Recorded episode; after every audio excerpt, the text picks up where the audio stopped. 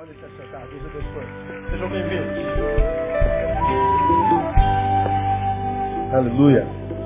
Abra sua Bíblia em João, capítulo 7. Vamos conversar um pouquinho sobre o que Jesus diz aí. João capítulo 7, versículo 38. Esse versículo nós vamos ler e neles vamos meditar por 30 minutos. É um versículo que sai da boca de Jesus quando, na festa dos tabernáculos, ele falava sobre a sua missão. E dentro da sua missão, ele deixa claro que uma das capacidades do Messias era conhecer os intentos dos corações humanos. Jesus prega com autoridade, alguém diz, nunca alguém falou como ele, e Jesus revela os intentos dos corações daqueles religiosos fariseus que queriam matá-lo. E quando Jesus, entre outras palavras, diz, vocês intentam matar-me, ele diz, tem demônio. Quem te falou que a gente quer se matar? E assim eles revelam a sua própria hipocrisia. Então uma das características do Messias é conhecer a nossa interioridade. Jesus, quando da festa dos tabernáculos, quando você chegar em casa, leia o texto todo, se se for possível, de seu interesse. Jesus nessa festa revela que o que o Cristo de Deus toma como fruto que revela de fato a obra de Deus na vida de uma pessoa, não tem a ver com o que aparece diante dos olhos humanos. Não tem a ver com estética, não tem a ver com indumentária. Não tem a ver com performance. O fruto que ele examina para saber se alguém de fato é dele ou não, é o fruto que é gerado dentro. Naquele lugar onde não se fotografa, como eu digo, aquele lugar onde não se filma. Naquele lugar onde não dá para captar imagem e publicar no Facebook, por exemplo. Jesus diz, ah, a, a vida de um filho meu se notabiliza, é detectada por aquilo que ninguém vê, por se manifestar naquele lugar onde olhos humanos não chegam. Ora, não tem a ver com o que acontece lá de fora. A priori. A posteriori, sim. Acontece dentro, e porque está dentro, vai frutificar do de fora, vai ser manifestado do de fora. Mas só é de Deus, de fato, se o que acontece do lado de fora é, é, é, é produto de algo que de fato habita dentro. Se você lembra disso, eu posso exemplificar mais uma vez para a gente é, entrar no, no, no, conteúdo propriamente dito. Você se lembra que ah, o, o, o, fruto, é, pelo fruto a gente é conhecido, mas mesmo quando a gente analisa um fruto, a gente tem que pedir ao Senhor discernimento, porque aquele fruto pode ser equivocado. Você vai se lembrar disso. Eu posso ser alguém que tenho sede e sou inserido na minha geração, você vai lembrar disso perfeitamente. E pedi ao Senhor para que saciasse minhas sedes. Então o Senhor saciou a minha sede e sobrou água. Eu não preciso dessa água mais. Talvez amanhã. Mas como a Bíblia diz, basta cada dia o seu mal, o que o pedir a Deus, pedir a Deus para hoje. Ele me, me abençoou. Eu não sou mais alguém sedento. Minha sede foi saciada.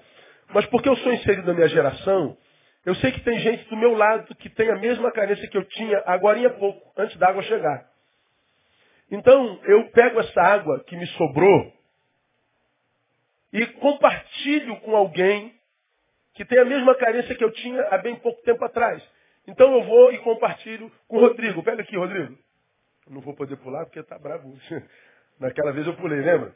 Aí eu compartilhei com o Rodrigo. Ó, o Rodrigo pode beber um golinho dessa água. Se você estiver doente, vai ser curado agora, em nome de Jesus. Eu já bebi nesse copo, é a minha unção, vai com você. Então, eu abençoei o Rodrigo. Isso pode ser chamado de solidariedade. Fruto chamado solidariedade. Pode ser produto da, da generosidade, da gratidão gerada em mim pelo que Deus fez a mim, me deu água. Para o Rodrigo foi uma benção. Pois bem, só que ao dar essa água para o Rodrigo, eu posso ter percebido que o Tchuf conversou com o varão do lado dele, como é seu nome? Com Natanael. E, ao me ver dar a água para o Rodrigo, Eles comentaram assim, pô, pastor Neil é uma benção, né, cara? Pô, que, que cara legal, né? Que, que cara generoso, solidário. Eu escutei. Porque eu fiz um bem e escutei o elogio, a honra, a glória, e fez bem ao meu ego, eu posso amanhã, porque sobrou um pouquinho d'água, compartilhar de novo, agora com a Carol. Aí eu vou dar para a Carol. Carol. Só que quando a Carol vem, olha o que, que eu faço. Ó. Lembra dessa mensagem? O primeiro fruto eu dei por solidariedade, eu dei por causa do Rodrigo. Já o segundo fruto, eu dei por causa de quem? Por causa de mim mesmo. Porque eu queria que ele me visse fazendo bem de novo e falasse bem de mim de novo. Pode sentar, Carol. Eu fiz por egocentrismo. Eu queria o aplauso. Eu queria a glória, a honra. Eu queria a fama. Eu queria que falassem bem de mim. Bom, o primeiro fruto foi o fruto do Espírito. Emana do coração grato pela obra que o Espírito Santo fez nele. Mas o segundo fruto, embora seja o mesmo, tem nada a ver com o Espírito Santo. Parte da mão de um sujeito doente, que não tem ligação com a necessidade do outro em nada. Se ele morre, se ele vive, não me interessa. Eu quero é a glória. Eu quero é a fama. Eu quero é o reconhecimento. Bom, para os necessitados, Carol e Rodrigo, não muda. Eles precisam de água. Vai ser bênção de qualquer jeito. Mas, para o reino espiritual, para Deus, o primeiro, porque é produto de gratidão, é culto a Ele. O segundo é passivo de repreensão. Porque foi um, um fruto que parece ser o fruto de um coração grato, de um coração generoso, mas é produto de um coração adoecido que quer glória, mesmo usando a necessidade de alguém. Então, se de um lado a Bíblia diz, pelos frutos os conhecereis, por outro lado, nós que somos espirituais, não podemos nos enganar com todos os frutos. Mesmo os frutos que vêm de pessoas, a gente precisa ficar ligado. Portanto, ah, é possível que uma pessoa má produza algo bom. É possível que uma pessoa boa produza no momento de fraqueza um fruto mau. Ora, qual casal que começa relacionamento revelando de fato quem é? Todo relacionamento. Toda mulher que conheceu aquele homem, que hoje é desgraça na vida dela, a espanca há 10 anos, que, que, que a estupra todo dia. Bom, esse cara não chegou, olha, moça, é, eu sou espancador, estuprador, meu planejamento é casar com a senhora e manter teu olho roxo por esses 10 anos. Se for possível, quero quebrar um braço a cada mês. E como a senhora vai me odiar, eu vou lhe estuprar de qualquer jeito. Quer casar comigo? Não, ninguém casa assim. Esse monstro, quando se apresenta essa mulher, ele se apresenta como? Um príncipe. A mulher fala assim, descobri o, o, o sapo que foi beijado. É o príncipe. Ele vem montado no cavalo branco. Depois o príncipe vira cascavel e o, e o, e o cavalo o crocodilo. Ninguém começa mostrando o que de fato é. Revela-se depois. Então, até de fruto a gente tem que desconfiar. O Messias, ele diz que a, a obra de alguém, de fato, é revelada em função do que habita seu ser, do que, do que rege a, a sua vida enquanto princípio e verdade. Ele estava conversando com os fariseus. No, no bojo dessa conversa, ele, ele pronuncia esse versículo 38, que diz assim, ó, quem crê em mim, como diz as escrituras, ou a escritura, do seu interior o que? Leia para mim. Correrão o quê? Rios de água viva. Quem crê em mim, como diz a escritura, ou seja, se creu, obra do Espírito, porque é o Espírito quem convence do pecado e do Então, o Espírito Santo instaurou uma obra em mim. Como é que eu sei que de fato há uma obra estabelecida do Espírito Santo em mim? Bom, por causa do rio que flui do seu coração, por causa do rio que flui do seu interior, por causa do que habita a sua interioridade. Serão rios de águas vivas. Lembra que rio é diferente de cisterna. Aquela a respeito da qual a, a, Jeremias fala, é, por intermédio de Baruque. O meu povo fez duas maldades. A mim me deixaram manancial de águas vivas e cavaram para si cisternas rotas que não podem reter as águas. Uma coisa é a cisterna. A cisterna é um reservatório de água cuja água está parada. A outra coisa é o manancial. A água flui ininterruptamente. Águas frescas. Todo manancial produz água fresca. Se transforma no rio que porventura pode vir a se contaminar. Mas o manancial é vivo. O manancial é puro, é lúcido, translúcido, é claro. Diferente da cisterna, que é a água que está lá, funcional. Todo mundo deveria ter uma cisterna em casa, para um momento de, de, de emergência. Mas a água está lá parada. O Senhor diz, quando alguém crê em mim, ele se transforma num rio. Você se transforma num manancial de onde um rio emana. E esse rio é rio de águas vivas. Então o Senhor está dizendo, todo ser dentro do qual eu estabeleço uma obra do meu Espírito Santo. Ele se transforma num rio. Quantos rios nós temos aqui nessa manhã? Diga, eu sou um rio. É disso que Jesus está falando. Então, ah, ah, ele está dizendo que é de lá dessas águas que a vida de Deus emana.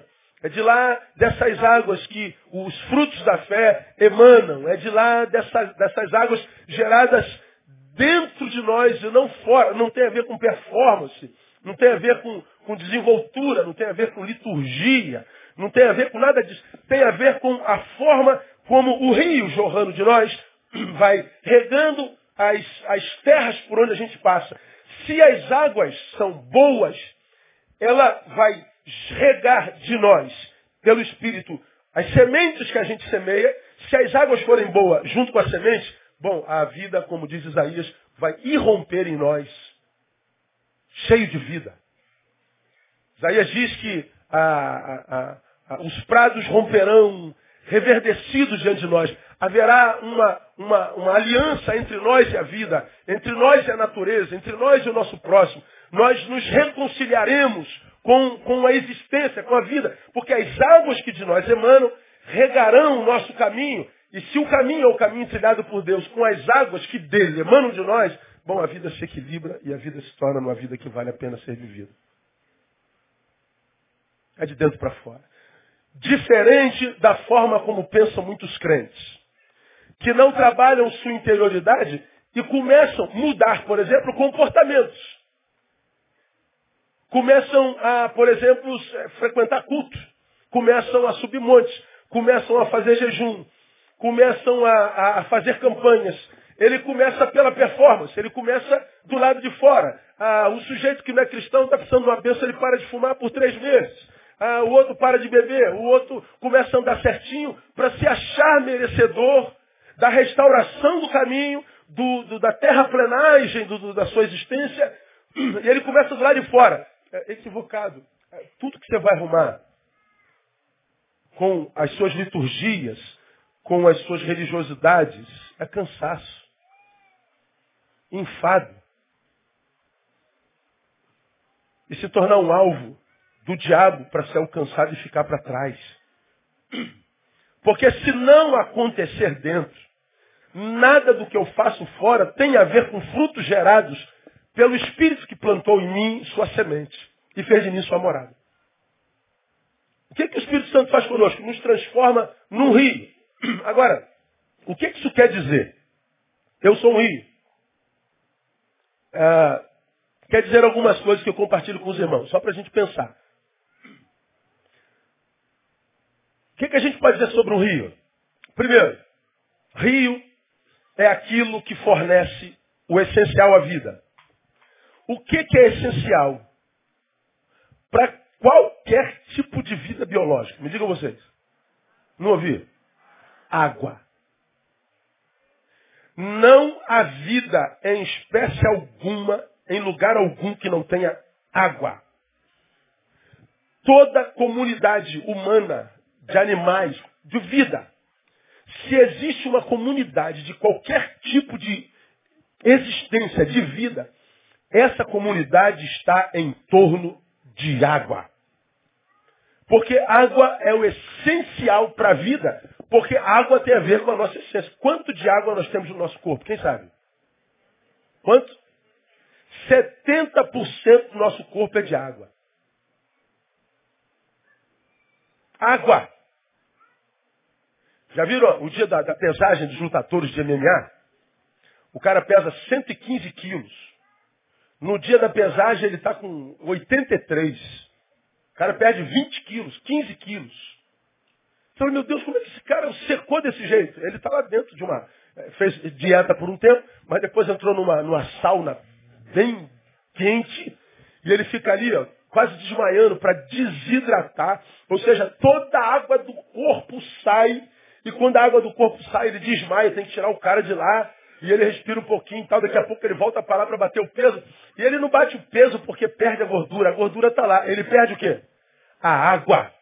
Agora, se tira a água toda do corpo, o cara morre. Quando ele desidrata demais, ele desmaia. Tem que tirar o cara para dar uma hidratadinha. Por quê? Porque a água é a essência da vida. Quando a Bíblia diz assim, os meus eu transformo no rio. Do que, que Jesus está falando?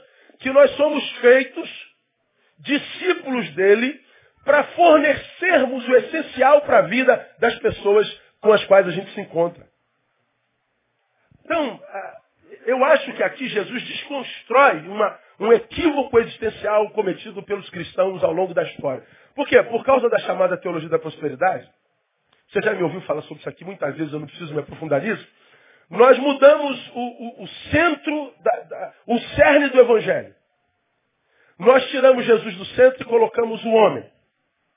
Você está cansado de ouvir isso aqui. Aí o que, que acontece quando a gente tira Jesus do centro e coloca o homem? O homem vem para a igreja. Você já aprendeu isso? Não vem para a igreja por causa de Jesus, não vem para a igreja por causa de Deus, não vem para a igreja por causa do irmão, não vem para a igreja por causa de comunhão, não vem para a igreja por causa de nada. Ele vem para a igreja por causa de si mesmo. Ele vem para a igreja por quê? Porque está precisando de alguma coisa de Deus. Ele vem para a igreja porque o casamento arrebentou. Vem para a igreja porque está doente. Vem para a igreja porque está desempregado. Vem para a igreja porque quer mudar de marido ou de mulher. Vem para a igreja porque tem uma carência. Eu vim para a igreja por causa de mim. E de onde se tirou a ideia que a gente vem para a igreja comungar, adorar? De onde tirou-se a ideia de que fazer isso tem a ver conosco? Então vem da mensagem que a própria igreja evangélica prega. A ideia de que Deus existe para nos servir, de que Deus existe para nos fazer alvo, de que Deus existe para ser um, um, um, um, como eu já preguei aqui, um supermercado existencial, que quando a minha dispensa esvazia, eu vou ao mercado, tiro o que eu preciso e depois volto.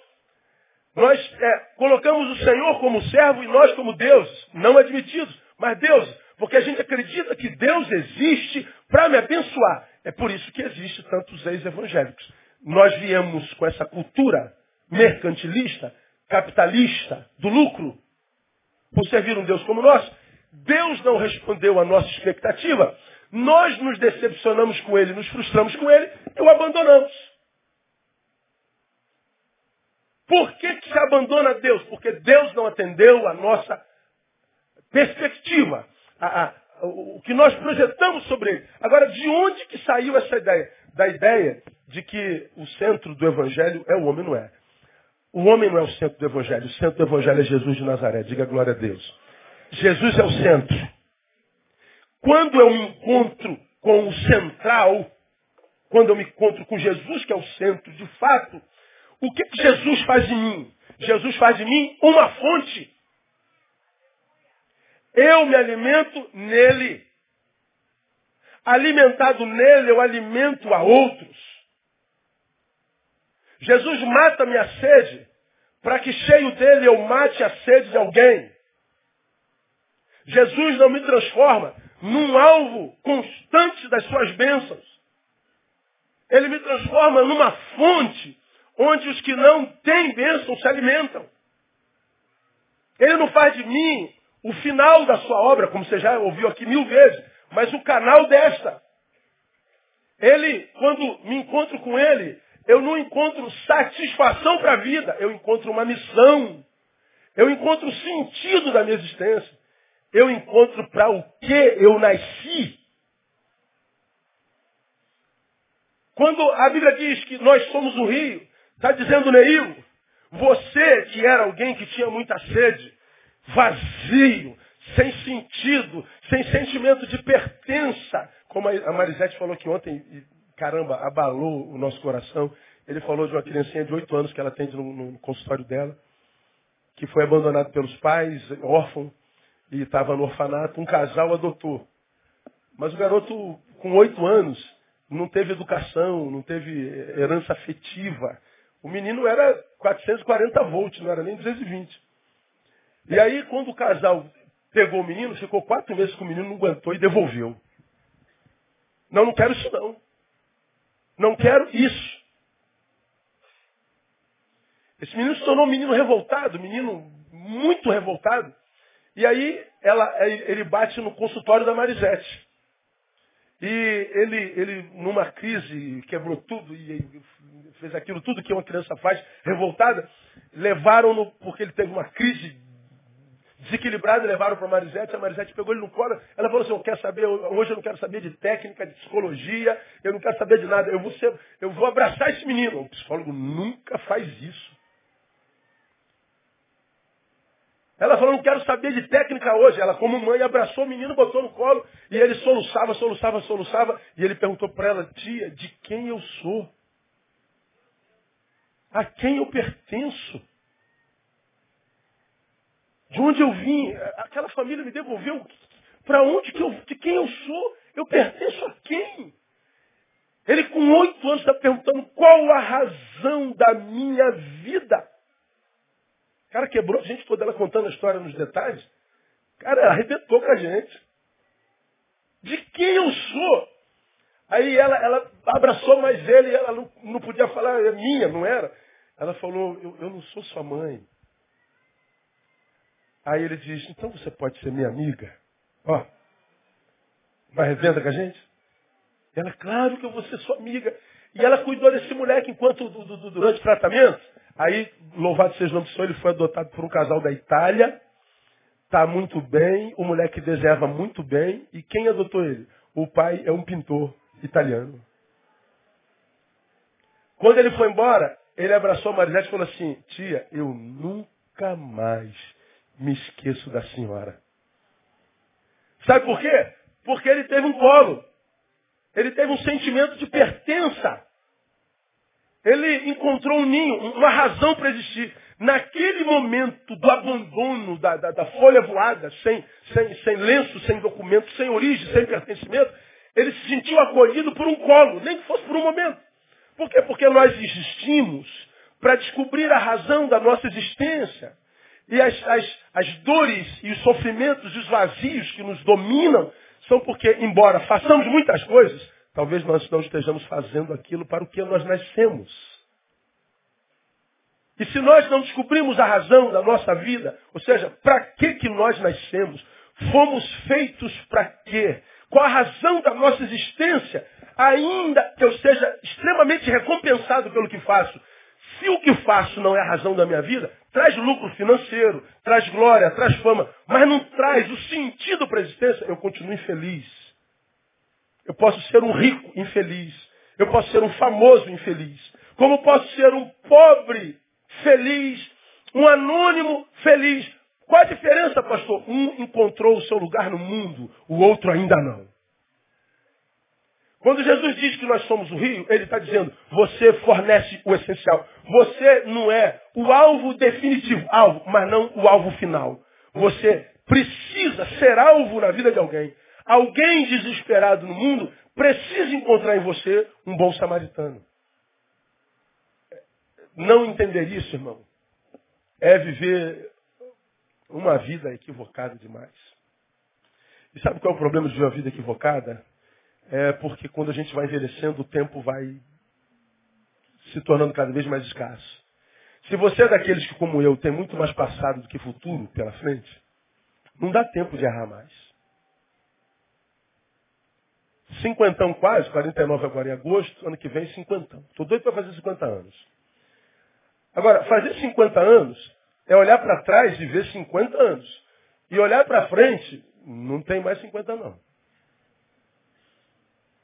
Meu passado certamente é maior do que o futuro que eu tenho. E mais, o meu passado foi muito mais produtivo, fisicamente falando, do que eu vou ter pela frente. Então, quando a gente chega à, à maturidade, a gente tem que entender que a gente não tem mais tempo para perder na vida. Não dá para errar como quando tem 18 anos. Não dá para cometer tantos erros. E como eu posso estar vivendo numa comunidade cristã que fala de Deus, evangélica, que tem frutos bacanas, mas saber que esses frutos podem nada a ver, ter, ter nada a ver com o Espírito Santo, eu preciso pedir a Deus discernimento e entender o que, que ele queria dizer quando disse que eu era um rio, que me faria é, fornecer o essencial. Aí, a, a pergunta que a gente faz a priori é que tipo de água você tem sido? Que tipo de fonte você tem sido? Porque o que a gente encontra é um monte de fonte que não se enxerga como fonte e fica reclamando porque a fonte na qual ele bebia não é mais a mesma. Ah, eu sou desse ministério, mas esse ministério não é mais o mesmo. Vou embora. E como eu falei no início do culto, vai embora cheio de razão, mas continua sozinho, longe do chamado, longe daquilo para o que nasceu, cheio de razão, mas aí, tendo que mentir para você, fingindo que está melhor, longe do lugar onde você sempre esteve muito bem. E a vida vai virando as costas para a gente. Porque, para que vida se eu não a compartilho? Para que ter se terei só para mim? Para que ter se ele sabe o que está me dando? Eu não vou compartilhar com ninguém porque sou um egoísta. Não entendi meu lugar no mundo. Então o evangelho não é, como você já me viu pregando aqui, a fonte de desejo. O evangelho não é a lâmpada de Aladim, que a gente esfrega e Deus faz três desejos para nós. Não, Deus não existe para satisfazer os nossos desejos. Ele não prometeu satisfazer os nossos desejos. Ele prometeu saciar as nossas necessidades. Necessidade é diferente de desejo. Necessidade, eu tenho fome, ele me dá pão. Ah, me dá mais três aí, senhor. Não, você não precisa de mais três. Você só precisa de um por agora. Então, ah, quando ele diz que nós somos um rio, ele está dizendo que nós somos fonte de essencial para a vida do outro. Nós fornecemos essencial. Mas, quando nós é, entendemos que somos um rio, o que mais que o Senhor quer falar para nós? Ele está nos informando que o rio fornece sem perspectiva de recompensa. Bom, está lá o rio jorrando, manancial. Fornecendo água, fornecendo o essencial. Aí eu pergunto, que tipo de recompensa a gente pode dar para o rio? O que, que a gente pode fazer por uma fonte? Hum, nada. Aí você fala assim, não, pastor, a gente pode nos jogar detrito para fazer o que fizeram com o Tietê. Não, isso não é recompensa, isso é consciência. Não fazer não é fazer. O que, que eu faço para abençoar o rio? O rio, ele vai fornecendo vida por onde passa. Por onde ele passa, a sua margem está florida. Por onde ele passa, a comunidade se alimentando nele. Por onde ele passa, a vida reverdece. E ele não pede nada em troca. O rio trabalha pelo simples prazer de ser quem é, um rio. O que, que se ensina para gente? Que a recompensa de alguém a quem Deus fez rio não é ter mais do que os outros que não são rio têm. A recompensa de alguém que teve a glória e a graça de ser transformado em rio, em fonte, é simplesmente o prazer de ser quem é. Mas qual o prazer de ser quem é, pastor? É viver a graça de não ter que ser quem não é. É viver a graça de não ter que ser hipocrisia. É viver a graça de não ter que ser uma mentira sociológica, uma mentira existencial, de não ser um cartãozinho de visita para gerar inveja nos que não te conhecem por dentro, de não ser um factoide, de não ser um ser que perde a vida inteira, porque representa o tempo inteiro. A graça de nos encontrarmos com Ele é que Ele não nos permite mais perder tempo na vida com o que não tem nada a ver conosco. Ora, quem são os que estão cansados da vida? São os que não estão sendo o que deveriam ser. Logo, não estão fazendo o que deveriam fazer. Você já me ouviu pregar sobre isso aqui, ilustre. Eu nunca vi no meu corpo uma das minhas orelhas dizendo, estou cansado de ouvir. Nunca vi um fígado dizendo, estou cansado de filtrar. Nunca vi a boca, estou cansado de falar. Não, os órgãos do corpo não se cansam de ser quem são, a não ser que nós os sobrecarreguemos. Problema de autogestão. Por que, que os órgãos vivem a vida inteira em constante consonância e aliança? Porque cada um desenvolve no corpo aquilo para o que existe. Por que, que tantos crentes não estão suportando? Um dia está bem, um dia está mal. Um dia está bem, um dia está mal, um dia está mal. E essa igreja não está boa, vai para aquela. Aquela não está boa, vai para aquela. Aquela não está boa, vai para aquela. E aquela não Aquele pastor não presta, aquele que presta. Até que descobrir que aquele não presta também. Vai para aquela, vai Volta para cá de novo. Aí, olha o tempo que perdeu gente fiel ao Senhor, gente vocacionada, gente chamada.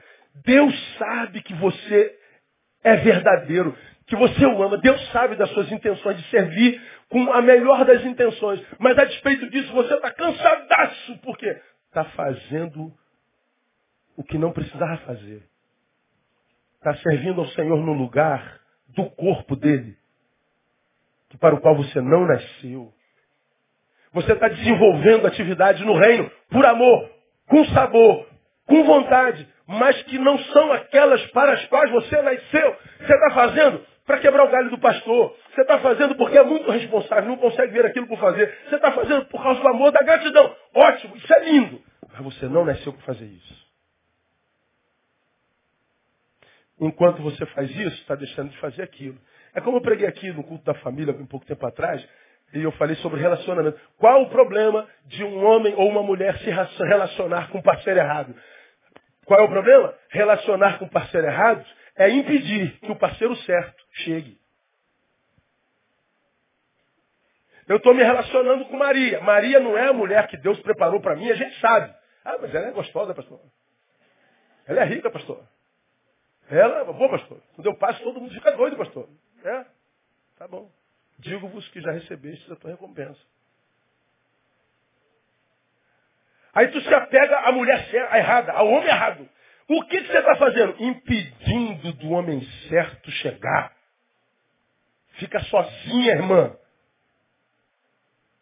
Fica sozinho, varão. Mas, pastor, é muito difícil. Dá teu jeito, filho. Mas se relacionar errado é impedir que o certo chegue. Aí o certo passa do teu lado, cara. Aí rola aquela química, né? Mas ele vê do lado. Não, não pode ser o homem de Deus para minha vida. Era. Era. Não, mas eu não vou destruir um. Não vai mesmo, claro você é mulher de Deus. Você é homem de Deus. Aí o que, que acontece? Perde a bênção.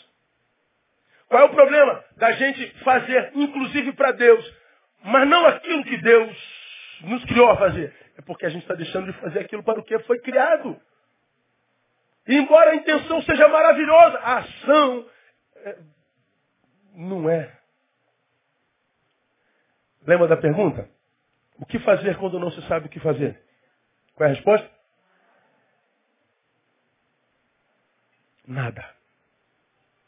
Quando o Senhor diz, vocês são rios, ele está dizendo, você fornece sem perspectiva de recompensa. Você trabalha pelo simples prazer de, de, de, de ser quem é. A graça de não ser um equívoco existencial, de ser uma mentira existencial, de ser um, um, um, um fantoche, um, um, protótipo, será o quê? Você consegue se realizar, porque você é aquele que Deus sonhou que você fosse.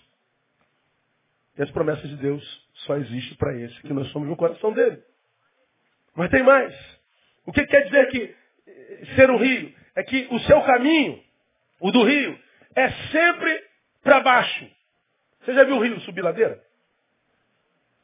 Você já viu o rio ascender? Não, todo o rio que a gente conhece está indo para onde? Para baixo. O rio só corre para baixo. E o que isso quer dizer? Caminhar para baixo significa humildade. O rio não se vangloria de ser rio. O rio não briga porque ele não voa como um avião. O rio não, não, não, não briga porque ele não aparece como uma montanha. O rio não entra em crise por causa das árvores que crescem nas suas margens e só são o que são por causa das suas águas. O rio não se exalta. O rio não se vangloria. O rio é humilde. Quantos rios foram feitos rios, qual São Francisco, um rio largo? O velho Chico, águas que alimentam vários estados da nação. Milhões de pessoas se alimentam desse velho Chico. Quantos que foram feitos por Deus? Rios grandes, rios tremendos, rios que alimentavam milhões, mas se ensoberbeceram pelo fato de serem usados por Deus. Se esqueceram que, embora em algumas áreas da sua existência tenham um quilômetro de largura, a sua fonte é desse tamaninho. Seu manancial é pequeno. Não existem mananciais gigantes, todos eles são pequenos. A nossa fonte, a nossa origem, a nossa essência é frágil. Nós somos aquele pobre, cego, nu e miserável que foi alcançado pela graça. E quando a graça nos alcança, nós não deixamos de ser pobre, cego, nu e miserável. O que muda é que nós somos um pobre, cego, nu e miserável, usado por Deus. E é o Espírito Santo de Deus, no pobre, cego, nu e miserável, que faz com que a gente se esqueça que sejamos isso. Mas tira a graça para você ver uma coisa. Não tem como se ensoberbecer. Lembra da história do jumentinho, né? Aquele jumentinho que carregou Jesus para Jerusalém? Ele chega em Jerusalém com Jesus no lombo. Aí é uma festa, Osana, bendito que vem em nome do Senhor. Jogaram palmas no chão, aplaudiram, gritaram. Pô, o jumentinho, cara, que cidade legal, que gente boa. E ele foi todo Seja bem-vindo, ó oh, rei. o jumentinho, o jumentinho largou Jesus e foi para casa. Contou a história. Mãe, achei uma cidade maravilhosa. Mãe, só, só você conhecer aquela cidade. Gente boa. Fizeram festa para mim, jogaram palma no chão, me aplaudiram. E tá. E a mãe está ouvindo. Que é isso, meu filho? Você, bebeu o quê? Não, é verdade, me trataram bem. Mas jumento é tratado bem aonde? Não, nessa cidade. Aí a mãe, sabe, perguntou, você estava carregando alguém? Tava, mãe. Quem é? Jesus Cristo. Ah, entendi. Então vamos aproveitar para aprender, filho. Volta lá agora, sozinho. E entra pelo mesmo caminho. E ele foi. Aí quando chegou no caminho, chutaram ele. A gente, bateram nele, humilharam-no. E, e, e, ele, nossa, ele ficou mal. Quando chegou em casa com a cabeça baixa. O que, foi, meu filho? Mãe, me maltrataram, me chutaram, bateram em mim, não fizeram festa. Aí a mãe respondeu, sabe por quê, filho? Porque sem Jesus, você é só um jumentinho. Você, meu irmão, e eu, sem Jesus,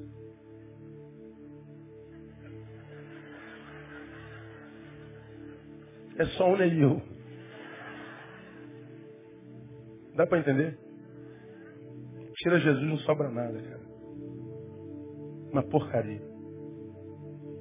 Ser ingrato, murmurador invejoso, medíocre, cego. Se ensoberbecer do que? Se a fonte é a mesma. Rio só corre para baixo. Estou terminando. Rio, quarto, se contamina facilmente. A fonte é translúcida, clara, límpida. Mas à medida que ele vai, qualquer coisa que joga dentro dessas águas se contaminam. É como o branco. Se jogar no branco, aparece, contamina o branco. branco é um símbolo de pureza. Joga qualquer coisa no branco, aparece, sobressai. Nós somos assim, é, é, é, facilmente contaminável. Então ele está dizendo, se você é um rio, vigie.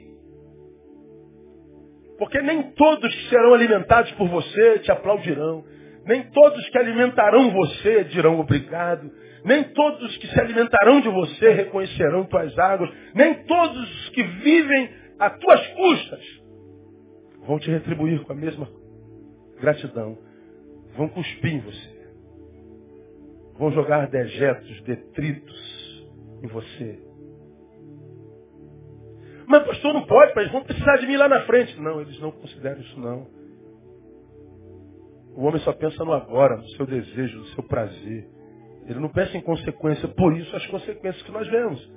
Vivemos sem pensar no amanhã. Então, você que é rio, é, não pensa que sem vigilância vai ser rio límpido, que oferece o essencial, que, que, que, que é, trabalha na perspectiva de, de ser quem é, não de recompensa, mesmo que você seja isso tudo. Se você não vigia, você se contamina e deixa de fornecer o essencial. Você pode fornecer podridão. Se contamina facilmente. Por último, se você é rio, só tem relevância se for puro. Porque se se transforma num tietê, que os paulistas querem é saber como é que eles se livram daquele rio. Porque ele enfeiura a nossa geografia. Ele contamina o ar que a gente respira. Se rio é desgraça. Continua sendo rio, essencialmente rio. Mas um rio fétido, cheio de cloroforme fecal. Um rio depósito dos dejetos humanos. Um, um rio que perdeu a identidade. Um rio gadareno. Você lembra da história do gadareno? Muitos em um, impedindo esse um de ser ele mesmo. O nosso nome é legião porque nós somos muitos. Muitos em um, impedindo esse um de ser ele mesmo. Só quando Jesus entra e purifica aquele um, e ele deixa de ser muitos, volta à essência, é que a vida volta a fluir dele. Então, que tipo de rio você tem sido? Que tipo de rio temos sido nós? Porque, irmãos, nós vivemos num tempo onde jogam dejeto na gente o tempo inteiro. É ingratidão. É mentira. É, é traição. É injúria. Inveja. Lançam sobre você todo dia lixos lixos. O que eles desprezam, desprezam em cima de você. O que eles não se transformaram por falta de competência ou de gestão, a revolta é lançada em cima de você. Gente que odeia você e você não sabe por que te odeia. Você é perseguido no seu trabalho não sabe por quê. Cara, o que, que eu fiz contra você, meu? Fez nada, você existe. Gente que te odeia porque você é alegre. Gente que te odeia por causa da tua intimidade com Deus. Gente que te odeia porque você ganha o mesmo que ele, mas diz, obrigado Deus pelo meu salário. E ela vive dizendo salário de desgraça, de fome. E você tem o mesmo salário e tem mais do que ela dez vezes. Gente que te odeia por causa da mulher abençoada que Deus te deu, do marido que Deus te deu, do filho que Deus te deu. Gente que te odeia porque você teve no buraco com ele, mas conseguiu sair. Gente que te odeia porque você é um rio cujas águas estão alimentando gente. É um rio que existem árvores plantadas. Você, como diz o salmista, é como ribeiro de águas. Esse ribeiro de água que, que dá fruto na, na estação própria. Tudo quanto faz prospera. Tem gente que te odeia. Porque as águas dele são podres. Não é por causa do que você é. Agora, se você não se cuida, as águas dele se contaminam. Então eu queria deixar essa reflexão com vocês. O Evangelho é muito profundo, embora profundamente simples. Ele precisa ser mastigado, entendido, para que a gente não viva de jargões e, e, e religiões, religiosidades sem vida. Quando Jesus diz, todo aquele que crê em mim, como diz a Escritura, do seu interior fluirá rio de água viva, ó, viva. Você vai ser minha vida e vai colher da vida semeada. Só vai morrer quando a morte chegar. Não vai morrer antes da morte chegar. Promessa de Jesus Cristo. Aquele que é a água da vida e que habitando em nós nos fez um rio de água viva. Um rio que exala da sua própria essência. Que Ele nos dê graça de sairmos do discurso e vivermos isso na prática. Recebe essa palavra? Melhor aplauso, Senhor. Ficar em pé.